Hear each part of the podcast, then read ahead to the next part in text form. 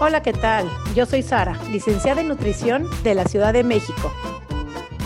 Hola a todos, yo soy Noé, coach de comer intuitivo de Argentina. Y juntas hacemos coma y punto. Porque comer debería ser así de fácil. Coma, y, punto. Bienvenidos nuevamente a otro episodio más de Coma y Punto. Y sí, con Sara nos hemos dedicado a recorrer todo el mundo. Estamos conociendo cada vez más todas las aristas de este movimiento de liberación de la dieta, de este movimiento de aceptación incondicional del cuerpo. Y acá nos fuimos a España y hoy tenemos una española con nosotros. Ella es Silvia Jorrín. Es un honor con Sari poder recibirlas en este episodio. Ella es coach especializada en ayudar a las mujeres con la autoestima, con la confianza corporal y con su relación con la comida. Y ese es un tema que vamos a querer desarrollar hoy, que es confianza corporal y autoestima. Ayuda a las mujeres a dejar el mundo de las dietas y a vivir una, una vida en más libertad. Es creadora del podcast Ni una dieta más. Sari, con nosotros está Silvia Jorrín. Un aplauso para ella. Bienvenida, Silvi. ¿Cómo estás? Hola, muchísimas gracias. Pues encantada de estar con vosotras, la verdad, me hace muchísima ilusión poder, poder estar aquí para hablar de todo esto. Bienvenida, qué gusto, Silvia. Eh, tenerte aquí, además que tu acento español es hermoso, que nos encanta tener aquí gente de Argentina, España, así es que bienvenida con un tema sumamente interesante, importante y sobre todo necesario. Silvia, gracias. Gracias a ustedes, de verdad. Silvia, a nosotros nos interesa mucho de que siempre nos interesa, somos re curiosas de la historia detrás de hoy la promotora del body positive o de la libertad de dietas. Hay toda una historia. Va en, eh, en, lo más íntimo de las fibras de cada mujer esa historia y es lo que empatiza con nuestro público. Por eso queremos que hagamos un vistazo hacia atrás, hacia la historia de Silvia en particular, que nos cuentes ¿A dónde empezó tu dolor? ¿A qué edad? ¿Qué es lo que pasó? Y después, ¿cómo se fue desenvolviendo tu vida para que hoy seas coach especializada en autoestima y confianza corporal? Pues mira, mi historia es me he dado cuenta que muy parecida a la de muchísimas de nosotras, porque al principio, cuando descubres este mundo, te da la sensación de que eras un bicho raro, ¿no? De que pobrecita yo, he sido la única con esta historia, y no, la gente viene con la historia muy, muy parecida siempre. La mía empezó con nueve años, con un médico que decidió que, pues que tenía sobrepeso, hicieron unas analíticas que mi madre a día de hoy cree que en esas analíticas se equivocaron porque me salía el colesterol muy alto, pero, pero bueno, el médico decidió que eso no podía ser y me mandó a un nutricionista directamente que me pusieron una dieta de adulto, una dieta de pechuga de pollo, pescado y ensalada con nueve años.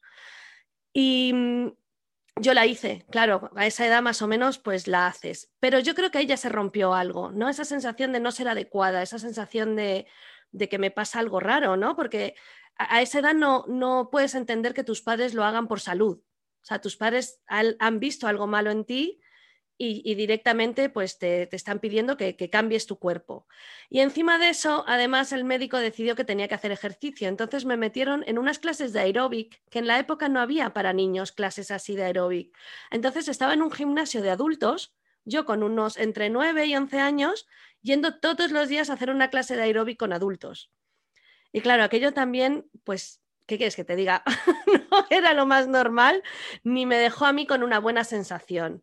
Entonces ahí empezó todo. Y a partir de ahí es verdad que mi madre, mi madre es venezolana, todo se ha dicho, y, siempre he tenido una gran afición a las dietas. Es como, como un hobby, ¿no? Como algo que se colecciona en mi casa. Entonces cuando no se estaba haciendo dieta, se estaba hablando de dieta. Pero siempre había una tendencia a que hacer dieta era lo más normal del mundo, era lo que teníamos que estar haciendo. Entonces yo me he dado cuenta eh, ahora de mayor, de adulta, cuando veo mis fotos de adolescente, que yo no fui un adolescente especialmente con un cuerpo grande. Tuve un cuerpo relativamente normativo, pero yo nunca me vi así, porque yo, a mí ya me habían plantado la semilla de que tu cuerpo no está bien, tú tienes que estar cambiando tu cuerpo constantemente. Y eso me ha generado siempre una especie de tristeza tremenda de la cantidad de mujeres que deben de estar viviendo así con unos cuerpos, con cualquier cuerpo se puede vivir libre y feliz, ¿no? Pero, pero la mentalidad de dieta te planta una semilla diciéndote, no eres adecuado, no eres adecuado. ¿Y cómo tienes que, que luchar para poder salir de ahí dentro? Esa es mi pregunta, Silvia, justo. Acabas de decir que con cualquier cuerpo se puede ser feliz. ¿Cómo logras y cómo se llega a ser feliz con cualquier cuerpo cuando hemos nacido o hemos creído, hemos crecido sobre todo en un cuerpo que no es bueno, que no es adecuado, que se tiene que cambiar, modificar, achicar? Te voy a decir la verdad, es complicado porque se trata de romper con las creencias que nos ha inculcado la sociedad global. O sea, se trata de ser completamente radical y activista con esto.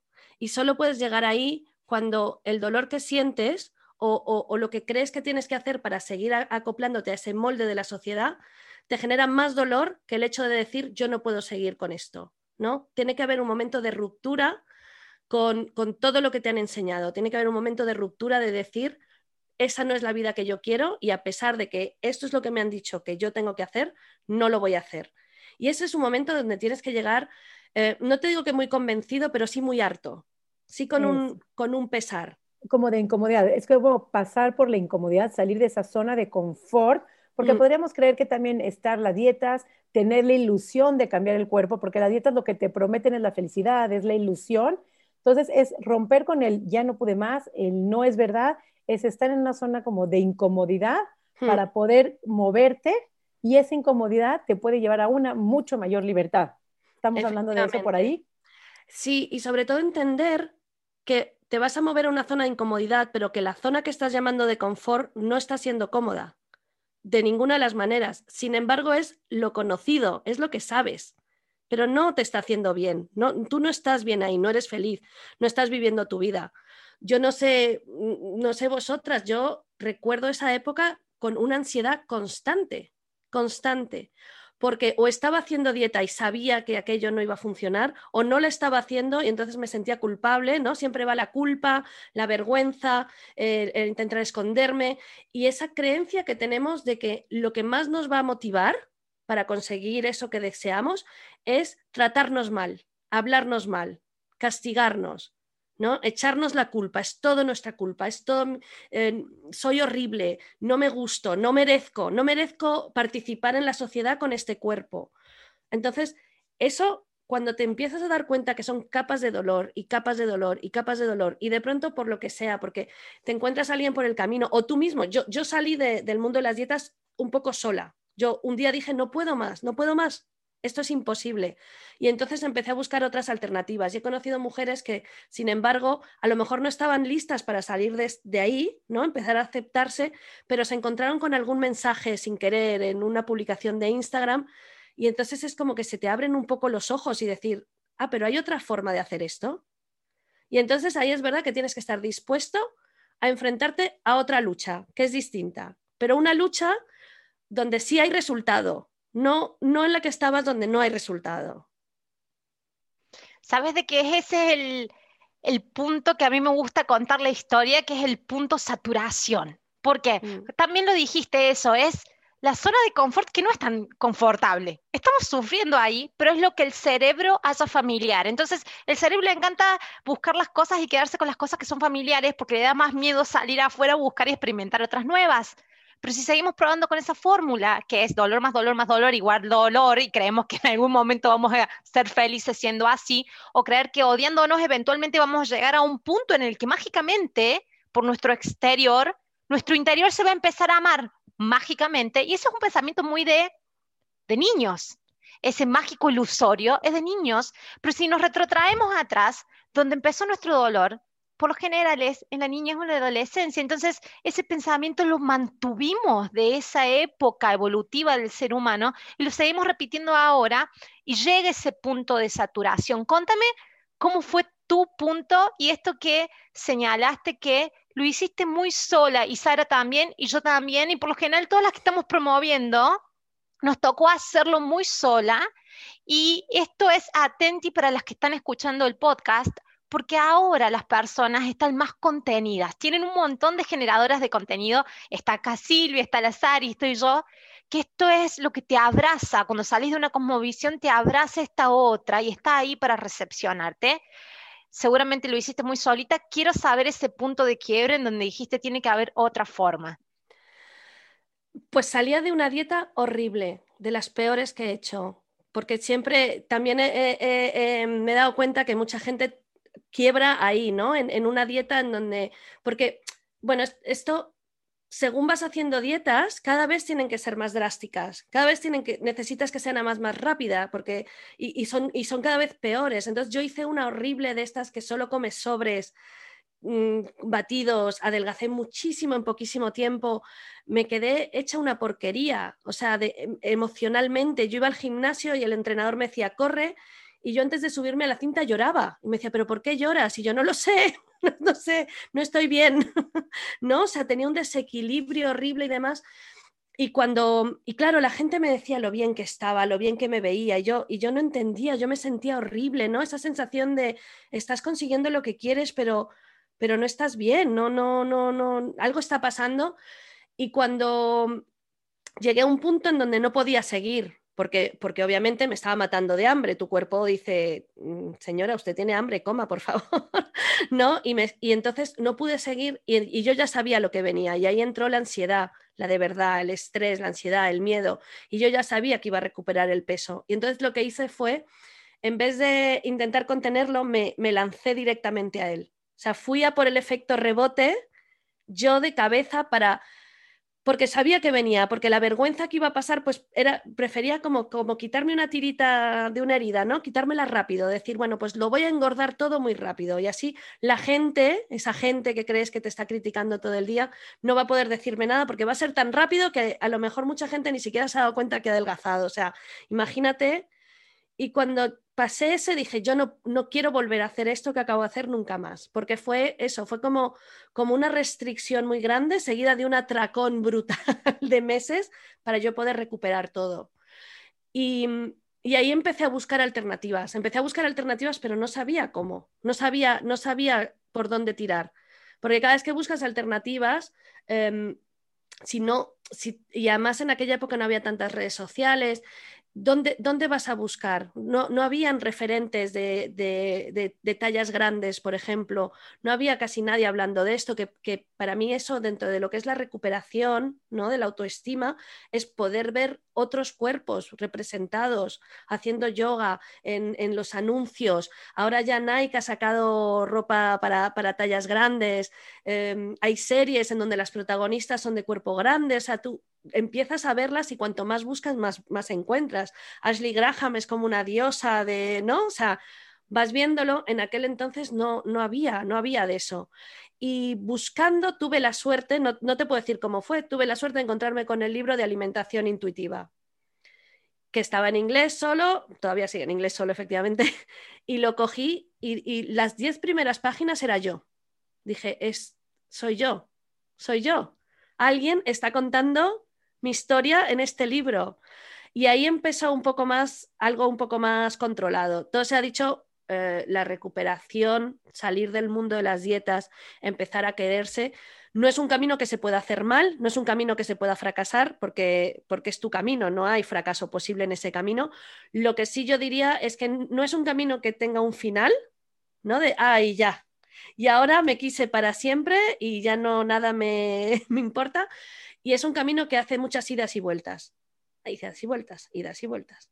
Porque mm, si llevas 35 años diciéndote que eres horrible, que no vales, que no mereces, cuando te has dado cuenta que estás haciendo eso, está bien, ya puedes empezar a cambiarlo, pero hay todo un trabajo que empieza ahí. No por saberlo, te aceptas. Y de pronto te ves en el espejo y dices, ¡oh, estoy fabulosa! Soy, soy fabulosa como soy. No, eso trae mucho trabajo. Pero, pero es verdad que cada vez hay más recursos. Lo único es que la gente tiene que. Creo que el punto importante, ¿no? Es que la gente sepa que puede quererse. Porque lo que nos cuentan cada día es que no deberíamos de querernos hasta que no lleguemos a ese cuerpo ideal. ¿No? O que, y ahora, no sé, ahora se esconde todo detrás de la salud.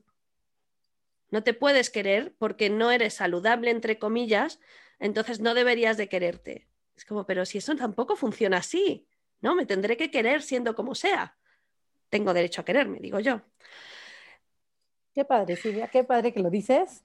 Eh, me encanta esa parte, cómo la cultura que retomas cuando estabas subiendo en la caminadora, cómo la cultura, cuando tú estás mal, mal físicamente, mal emocionalmente, era muy aplaudido. O sea, no era la salud. De hecho, se esconde en la salud la delgadez, pero esa delgadez tuya no era tu peso sano, porque no todo mundo tiene un peso sano eh, siendo delgado, siendo flaca. O sea, una persona talla 12 su peso sano no es estar en talla 6, es estar enferma, es sentirse mal y finalmente es aplaudido. Entonces tú hablas de ese trabajo, de ese trabajo de que te puedes querer, de que te puedes aceptar. Platícanos un poquito cuál es ese trabajo, cómo puedes llegar a esa aceptación. Y bueno, una de esas cosas maravillosas que nos ha traído la pandemia es este incremento de redes sociales que, como dices tú, podemos ver cuerpos diversos, que en las series de televisión ya vemos cuerpos diversos, porque normalmente cuando éramos chiquitas los cuerpos gordos eran los niños mm. tontos, los que no tenían este control de, sus movimientos o que se ensuciaban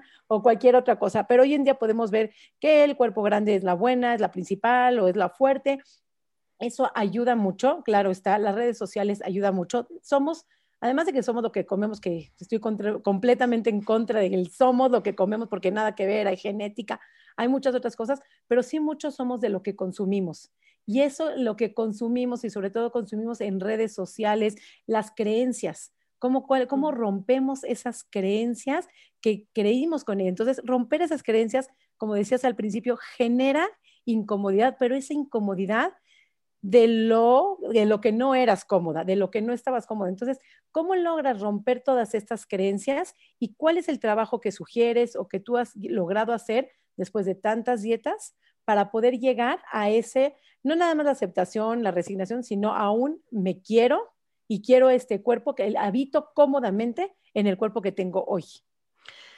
Mira, hay muchas cosas, ¿vale? Porque y, van todas un poquito como entrelazadas. Lo primero es entender que una creencia no es una verdad una creencia es una creencia. No es la creencia, eh, cada uno tiene sus creencias, luego tiene creencias de familia, creencias, ¿no? Según los círculos sociales en los que vaya.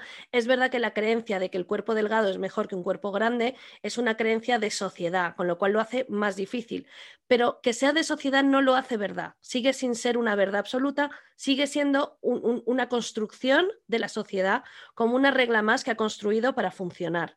Entonces, para eso lo mejor es educarse, es entender en la historia qué ha pasado con los cuerpos, de dónde viene esta creencia, cuándo empieza esta creencia. Y hay muchísimo material, hay muchísimos libros sobre esto, ¿no? Ir entendiendo eh, cuándo empieza la creencia de que un cuerpo delgado es mejor que un cuerpo grande. ¿Por qué en otra época de la vida un cuerpo grande era mejor que un cuerpo delgado?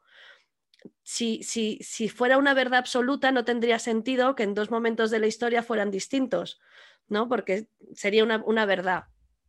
Luego está, em, bueno, romper con esa creencia, cuanto más educada estés, más fácil es, ¿no? Y luego está toda la parte en donde, em, como es un objetivo que muchas traemos desde pequeña, porque es un objetivo que hemos visto en nuestras casas, aparte de que a mí me hayan puesto a dieta, mi mamá estaba a dieta. Mi mamá tenía un cuerpo fabuloso, maravilloso, a mí me encantaba su cuerpo porque era mi mamá. Y el hecho de que yo verla a ella despreciando su cuerpo, te da la sensación de que eso es lo que hay que hacer, que así es como funcionamos las mujeres. Y luego está la otra parte en donde las mujeres sociabilizamos entre nosotras hablando de lo que no nos gusta de nuestro cuerpo, de lo que tendríamos que cambiar, de lo que nos hemos pasado, de cómo no merecemos comer postre, de cómo no merecemos ir a la playa, de no, y es cuando tú dejas de participar en eso, es verdad que hay un pequeño vacío, muchas veces con tu grupo de, de amigas te quedas un poquito fuera, pero cuando te vas dando cuenta y entiendes por qué está pasando, vas cogiendo recursos, ¿no? Como yo, cuando me pasa eso con mi grupo de amigas, por ejemplo, me lo tomo como si estuvieran hablando de fútbol, que a mí no me gusta. ¿Qué haría yo si mis amigas estuvieran hablando de fútbol? O me voy porque me aburren o, cambio la, o intento cambiar la conversación para ver si hablan de algo que a mí me interese. Y luego está lo tercero que es importante y es que cuando eso ha sido un objetivo nuestro desde tan pequeño, ese ha sido para muchas el objetivo El único objetivo que hemos tenido era cambiar nuestro cuerpo y no aceptar nuestro cuerpo, sino pensar que cuando llegáramos a tener otro cuerpo, entonces podemos querernos, em, aceptarnos, merecer vivir, merecer vestirnos, merecer respirar, ¿no? Entonces, tienes que llenar tu vida con otras cosas, porque lo que no puedes hacer es decir, esto ya no lo quiero, ahora voy a quererme mi cuerpo, pero además me voy a quedar en el vacío, porque yo para querer mi cuerpo lo que estaba haciendo era despreciar mi cuerpo, maltratar mi cuerpo y hablarle mal. Entonces, esto ya no lo quiero hacer más, estoy de acuerdo, esto no lo puedo seguir haciendo, no me gusta hacer esto, pero entonces, ¿qué vas a hacer? Y ahí entra todo una parte de aprender a conocerte otra vez. ¿Qué te gusta? ¿Qué quieres hacer? ¿Qué quieres? Toda esa energía que estabas utilizando en despreciar tu cuerpo, ¿cómo la quieres utilizar? ¿Qué puedes hacer? Entonces, pueden ser mil cosas. Pueden ser eh, acercarte al ejercicio desde otro lugar, por ejemplo, que no, sea, que no sea el castigarte, porque puede ser que descubres que tienes un lado creativo al que no le habías dado tiempo ni espacio nunca, ¿no? Y todo eso va a ir aumentando tu autoestima. Te vas dando cuenta que eres mucho más que, un cuerpo al que despreciar. Eres. Y luego también te diría que es súper importante, y, este es como, este es un trabajo diario, de todos los días, poder mirarte al espejo y agradecer tu cuerpo lo que ha hecho, sin pensar si es bueno, malo, grande, si, si está descolgado, si se me están cayendo las tetas, da igual. ¿Qué ha hecho este cuerpo por ti? ¿Funciona? Con todo lo que le has hecho pasar, mi cuerpo con todo lo que le he hecho pasar, que hemos hecho burradas absolutas, ha tenido tres niños preciosos. Me hace, puedo caminar, puedo andar, sigue respirando, puedo mejorar, ¿no? Entonces, esas son un poco las cosas, ¿no? Como tienes que quitar el foco de tu cuerpo y mirar que, que hay mucho más mundo, pero tienes que hacer un trabajo de llenar ese mundo, llenarlo, el tuyo, nuevamente. Mucho de esto a mí me, Yo hice coaching con Anthony Robbins, entonces cuando vos hablas de estas cosas, así como que, ay, me encanta porque me, encanta el tema de la programación mental y esto de las creencias, yo lo pude entender y lo entendí con conceptos de Anthony Robbins a esto, pero también lo tuve que misturar con un montón de escuelas más para poder eh, aplicarlo en mí. Y sé que en cada persona necesita una teoría diferente y vas haciendo este jueguito. Hay, hay un punto que a mí me encanta ver, que es esto de están las creencias, pero también está nuestra escala de valores. Y esta escala de valores es realmente cómo terminamos actuando en la vida.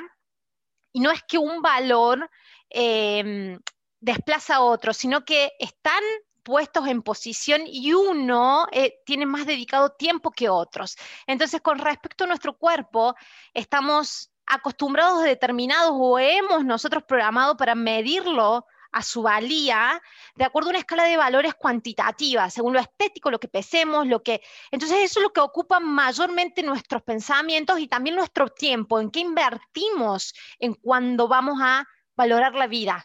En lo que vos invertís tu tiempo es por donde pasan tus valores. Entonces, cuando ves ese tiempo invertido, eh, ahí es donde reflejas la escala de valores y empezar a no dar vuelta directamente a la escala de valores, sino por lo menos ir metiendo otros valores que sean más cualitativos y, esto de el agradecer por el cuerpo, por todo lo que sí te da.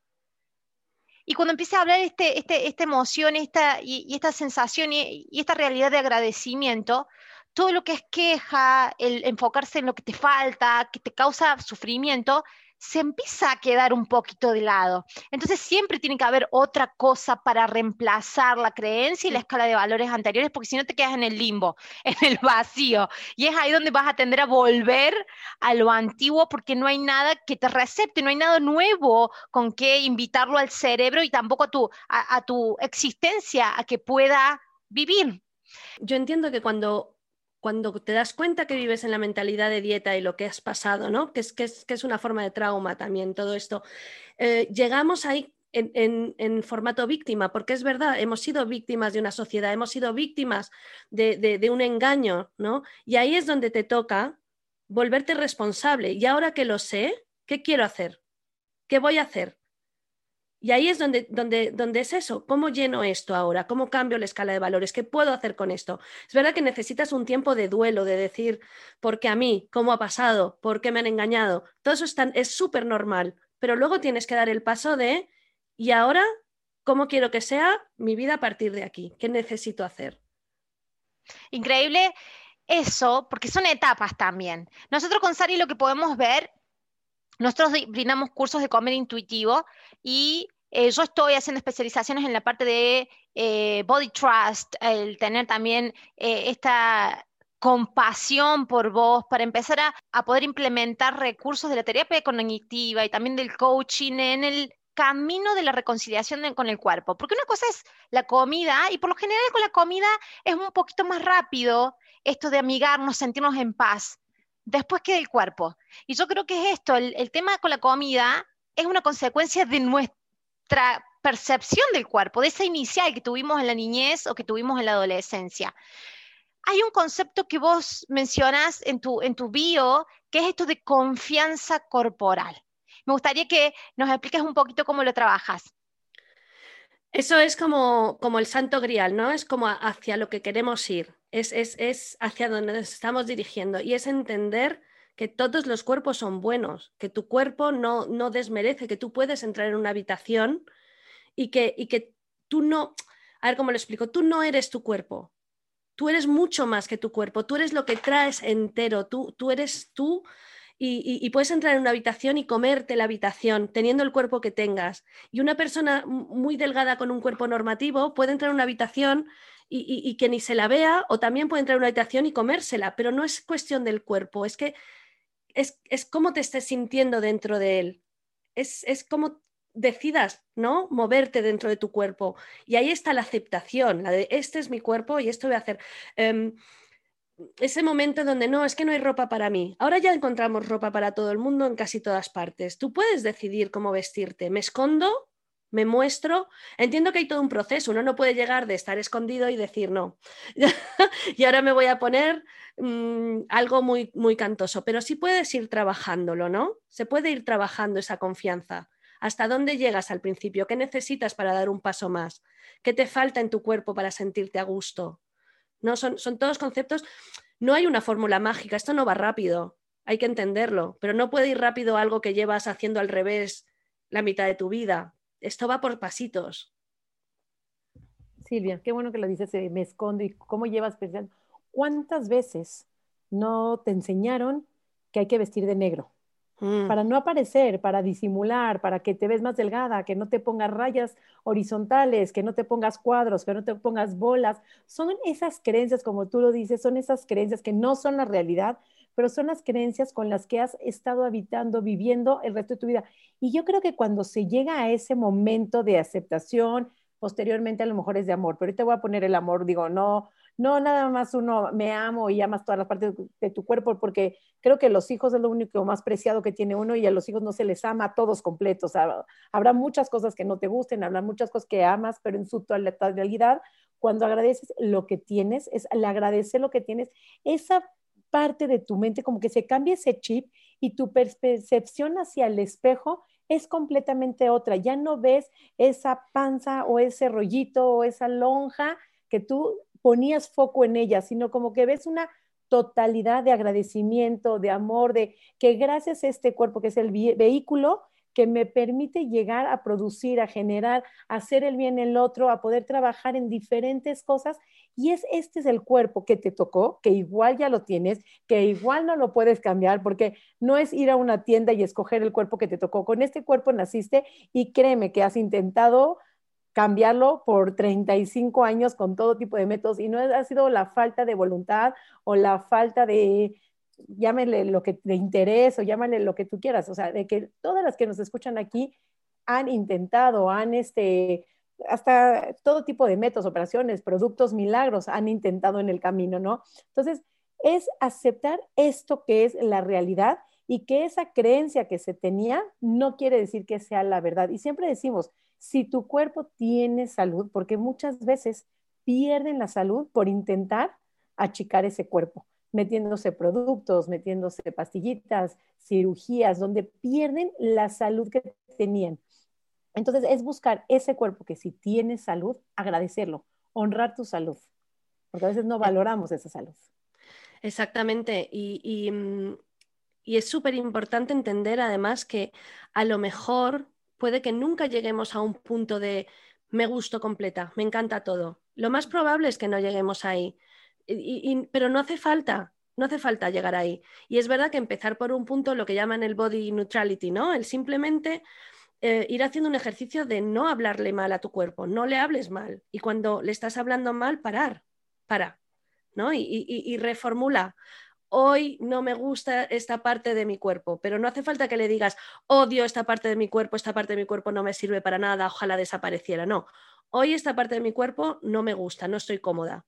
Y está bien, y, van a haber días así. O sea, no conozco a nadie en el universo que los 365 días del año se vea en el espejo y diga, uy, fabulosa, fabulosa, estoy fabulosa. No, hay días malos, hay días buenos, como todo en la vida, y lo que se trata aquí es de, ir cogiendo recursos para saber qué hacer esos días, porque si no tienes recursos, lo que haces es volver a tus patrones anteriores, ¿no? Que es lo que hablamos antes de llenarlo con cosas nuevas. Tienes que llenarlo con recursos nuevos, porque la única forma que sabemos, la gente que venimos de dietas, cómo gestionar días malos o días de, mm, días malos de, imagen corporal, es poniéndonos a dieta o castigándonos, básicamente, es castigándonos. Me voy a castigar un poquito porque no merezco vivir, porque no me gusta este cuerpo. Me pongo muy tremenda, pero me entendéis, porque eh, dentro del tremendismo muchas veces es lo que de verdad está pasando en nuestra cabeza. No lo verbalizamos, pero es un poco lo que sentimos.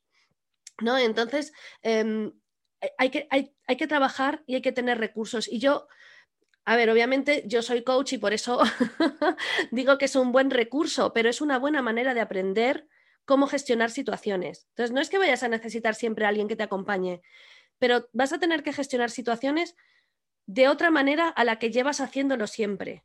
Vas a, porque van a llegar, las situaciones llegan siempre. La vida no es lineal, la vida es, vamos, salto en salto y lo sabemos más de este año, ¿no? Y van a ocurrir situaciones. La gente que este, que este confinamiento estuvo preocupadísima porque iba a engordar. La gente está más preocupada por engordar que por enfermar.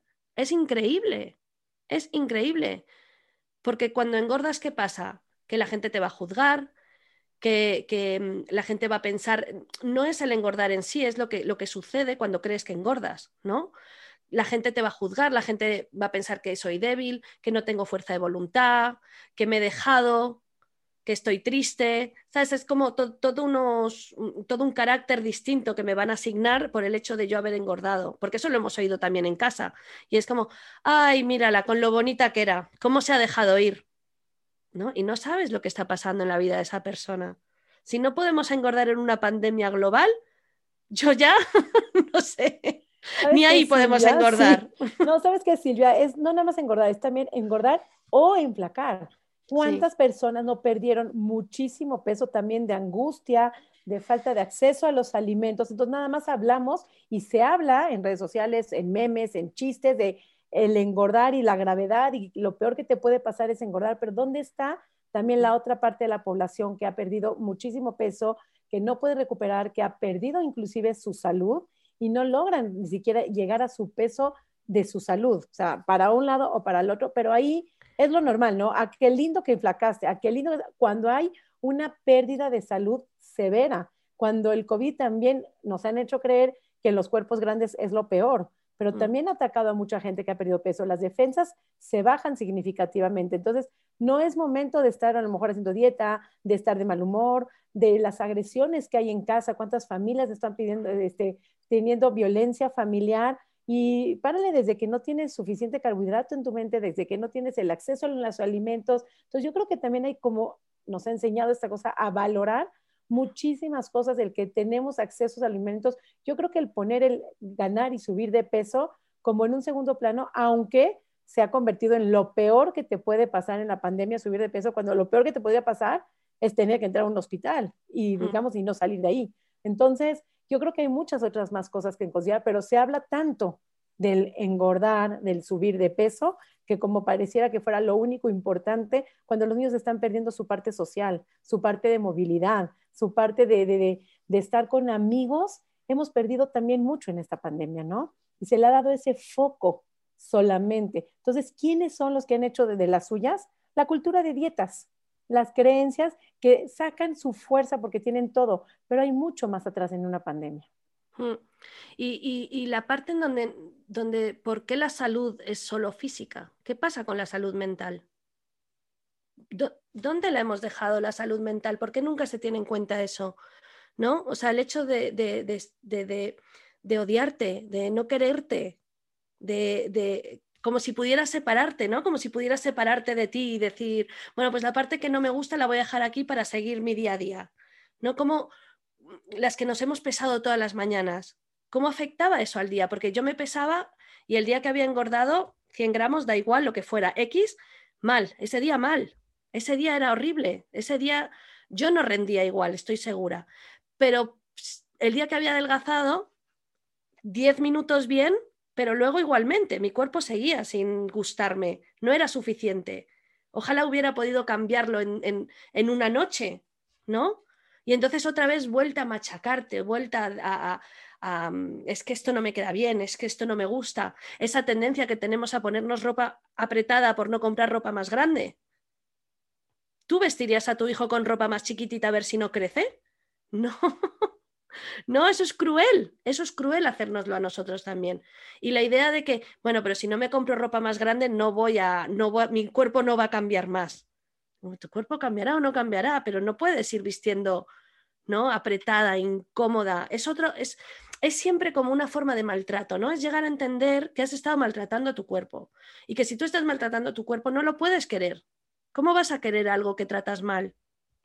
Eh, vos sabés que yo tengo esta como visión, Sil, de que todos tenemos algo que aprender en la vida, ¿sí? Es mi cosmovisión, de que hay algo que aprender.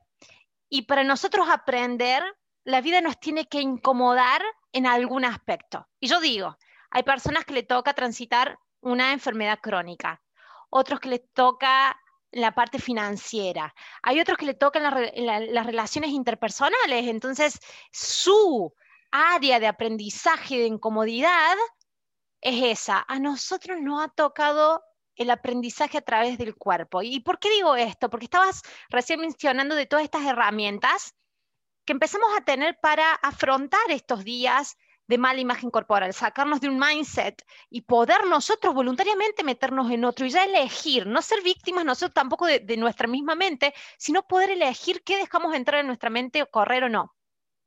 ¿Por qué digo esto? Porque lo que vemos con Sari es que una vez que vos empezás a entender cómo redireccionar tus pensamientos con respecto a tu cuerpo, y ya no es tu cuerpo, sino lo que pensás de tu cuerpo, pues lo trasladas eso a todas las otras áreas de tu vida también y empezás a aplicar las mismas cosas que aprendiste en este ámbito de aprendizaje que es nuestro cuerpo y la relación con él a otras áreas de nuestra vida. Y yo creo que ahí también mucho se ve reflejado tu podcast de Ni una dieta más. Contame un poquito de ese podcast hermoso que, que le diste inicio y lo creaste.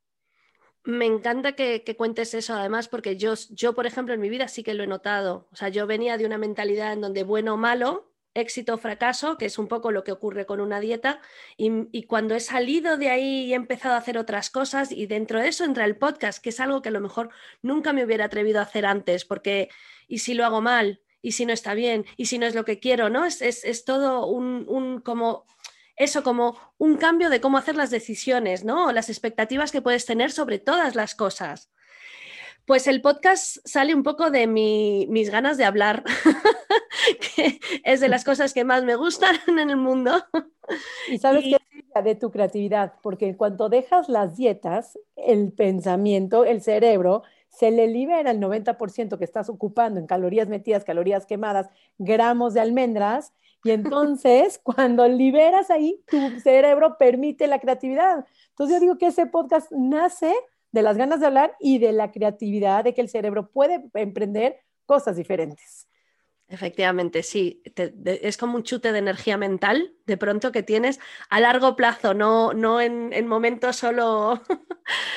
sí, totalmente. Se llama ni una dieta más porque en, el camino de salir de las dietas y de, recuperarme yo a mí misma, muchas veces entras en, trampas, en dietas trampas que las llamo yo, ¿no? Las dietas, las falsas dietas, el, el comer, mm, el real fooding, el mm, ayuno intermitente, porque eso no es dieta, eso es hacer otra cosa distinta, ¿no? Son, porque yo no lo hago, no lo hago por adelgazar, yo lo hago por salud, ¿no? Te vas metiendo en otras cosas y, sí soy, y, ese podcast para mí es como el recuerdo de que no, no, ni una más, ni una más, no, no, esto ya no más, ¿no? Ahora nos vamos a concentrar en otras cosas y, el podcast es una de ellas y de entender em, cuál es la historia de todas las mujeres que cuentan la historia y, que, se, se nos parecen mucho. Yo hablo con mujeres y es como tu historia es mi historia y es la de, la de allí, la de allí, la de allí.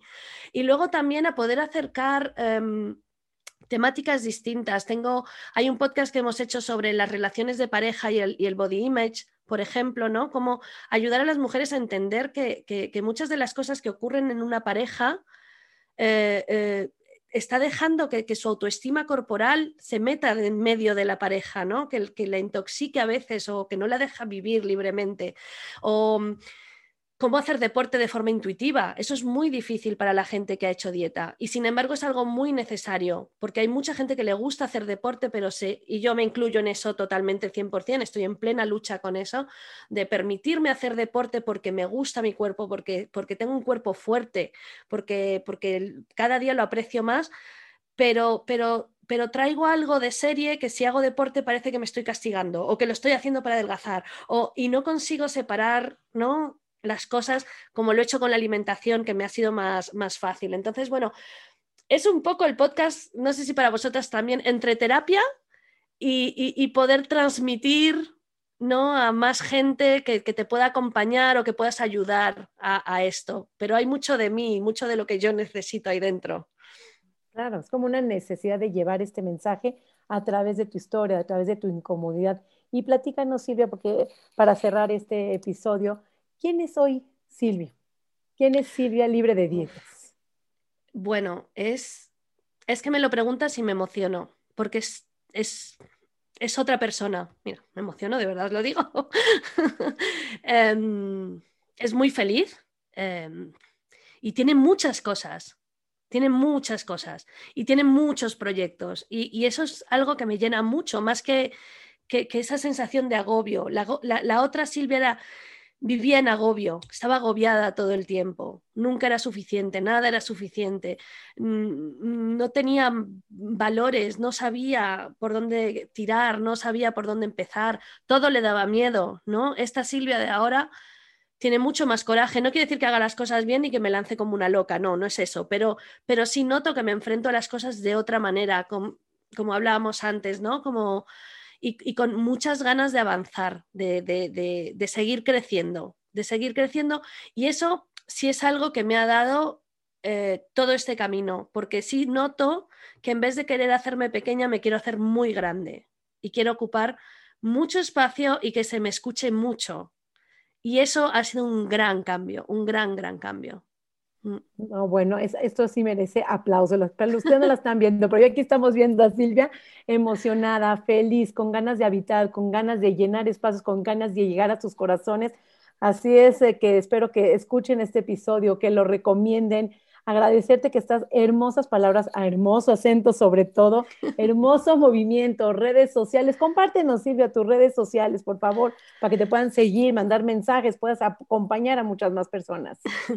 A ver, tengo una cuenta de Instagram que es donde más me vais a encontrar, que se llama Silvia Jorrin, eh, Body Positive. Y bueno, por ahí paso mucho, a veces, a veces para decir cosas muy profundas y a veces simplemente para, para charlar más ligero, ¿no? Que también hace falta. Y tengo la página web que se llama silviajorrin.com y ahí podréis encontrar el programa que tengo de coaching, que son seis semanas, en donde pues es un programa individual en donde pues trabajamos un poco todo lo que hemos hablado en este episodio, ¿no? Alejarnos de la cultura de la dieta, empezar a entender que nuestro cuerpo es valioso, eh, aprender a conocernos, llenarnos de cosas nuevas y bueno, es un programa muy bonito que, espero que, que pueda ayudar a mucha gente realmente. Hermoso episodio, de verdad un honor, un placer. Muchísimas gracias por tu tiempo, porque este es un tiempo que se multiplica por mil después. Y siempre pienso, ¿qué va a ser de las personas que dentro de 10 años escuchen este episodio y que estuvieron necesitando escucharlo? Esto queda para la eternidad. Por eso esta hora que le dedicamos acá, que estamos totalmente agradecidas porque la dedicás de verdad como un servicio al universo y a la humanidad, después se va a multiplicar Episodio hermoso, sin desperdicio de nuevo. Muchas gracias a todos nuestros oyentes por estar ahí compartiendo con nosotros una vez más. Sari, compartí tus redes sociales también para que la gente te pueda contactar. Claro que sí, yo soy nutricionsari.gmail.com. Eh, bueno, ese es mi email, nutricionsari.gmail.com email. Y en Facebook y en Instagram estoy como nutricionsari, me pueden encontrar. Van a ver una manzanita y no de tus redes sociales para seguir apoyando y llevando este mensaje a toda la comunidad. Y Silvia, una vez, gracias. Gracias a vosotras, de verdad, ha sido un placer, me ha encantado, estaríamos horas hablando, seguramente, pero hasta aquí hemos llegado hoy, mil, mil, mil gracias. Les recuerdo el podcast de Silvi, Ni una dieta más, disponible en Spotify, ¿cierto, Silvi? Está en todas partes, sí. Genial, para que directo desde acá se vayan al podcast de Silvi, ni una dieta más, tenés invitados geniales. Lo he estado pispeando, por eso te, te, hice este comentario del podcast, porque los invitados que has tenido son geniales. Me pueden encontrar a mí en mis redes sociales como Mi Cuerpo Sin Reglas, tanto en Instagram como en mi canal de YouTube, y mi página web es noeprevitera.com. Muchísimas gracias de nuevo por compartir este domingo con nosotros. Las dejamos para que se deleiten con un testimonio de una de nuestras oyentes y seguidora fiel de los programas que dictamos con Sari de Comer Intuitivo y Reconciliación con el Cuerpo. Con ustedes, María Laura. Paz con el cuerpo. Entendí que no había nada que mejorar en mí. Vivía desconectada, proponiéndome llegar a un número ilusorio que solo me provocaba estrés, ansiedad y frustración. Decido soltar el control. Encuentro paz, aceptación, armonía, sensación de saciedad. Mi cuerpo sabe qué, cuándo y hasta dónde. Dejé de tener miedo. Ahora confío, disfruto, me respeto y soy amorosa conmigo misma. Coma y punto.